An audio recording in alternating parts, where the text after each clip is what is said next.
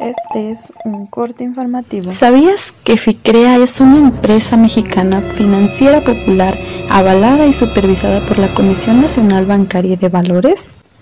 Por lo cual, en su labor, el 7 de noviembre de 2014, la comisión realizó una auditoría a la empresa, a la empresa FICREA, donde detectó varias operaciones irregulares.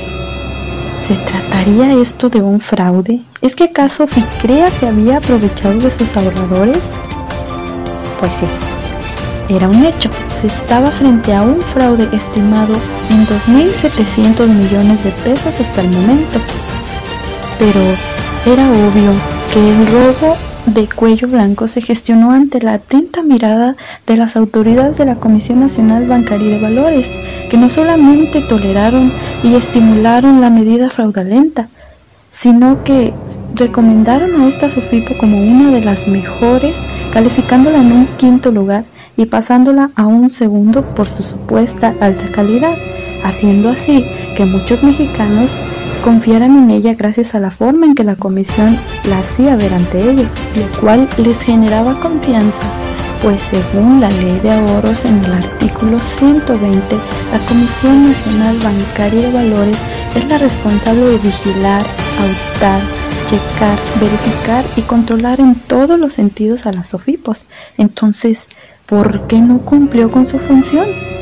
Su falta de acción, su omisión, la hacen ver como un cómplice en este delito.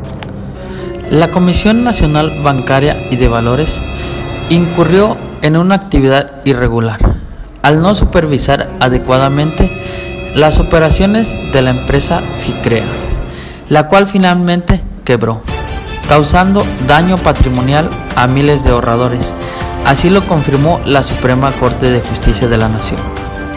FICREA era una empresa avalada por el gobierno federal por medio de la Comisión Nacional Bancaria y de Valores, la cual brindaba servicios financieros básicos como productos de inversión, ahorro y créditos desde el año 2008. Aquí está la duda del por qué, si la Comisión Nacional Bancaria y de Valores tiene la facultad y el objetivo de supervisar, regular y procurar la estabilidad de las sociedades cooperativas de ahorro y préstamo, que en su ley viene fundamentado, no se percataron de que FICREA estaba realizando una estafa, la cual tendría grandes repercusiones, defraudando a casi 7 mil mexicanos que confiaron sus ahorros a esta empresa de servicios financieros. Tal fraude apuntó a una triangulación ilegal de fondos y también a un lavado hormiga de dinero que fue detectado hasta el año 2014. Es lamentable e indignante que las autoridades cometieran errores u omisiones como actuar de manera tardía al detectar este fraude y ahora quieren que se les deslinden de cualquier responsabilidad correspondiente. Ellos mismos tienen la obligación de supervisar estas empresas de servicios financieros. Para el caso FICREA, el gran anzuelo eran los altos rendimientos que llegaban a ser hasta de un 10% al año, por lo cual las autoridades de la Comisión Nacional Bancaria y de Valores empezaron a detectar que no existía ningún sustento económico en este tipo de operaciones que ellos realizaban.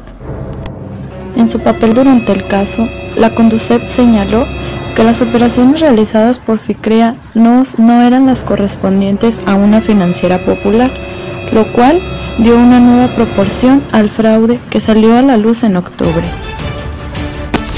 Asimismo, la Secretaría de Hacienda y Crédito Público consiguió calmar los ánimos de los ahorradores de FICREA, ofreciéndoles la devolución de un millón de pesos a cada uno, según correspondiera.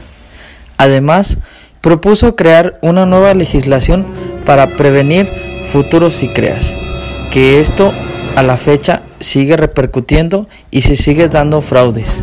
No se habla de una falla sistemática, pero sí de un fraude que ocurrió mientras parecía que todo funcionaba acorde a la ley. ¿Qué sigue para los clientes de FICREA? ¿Será que en realidad recuperaron todo su dinero? Seguiremos informando.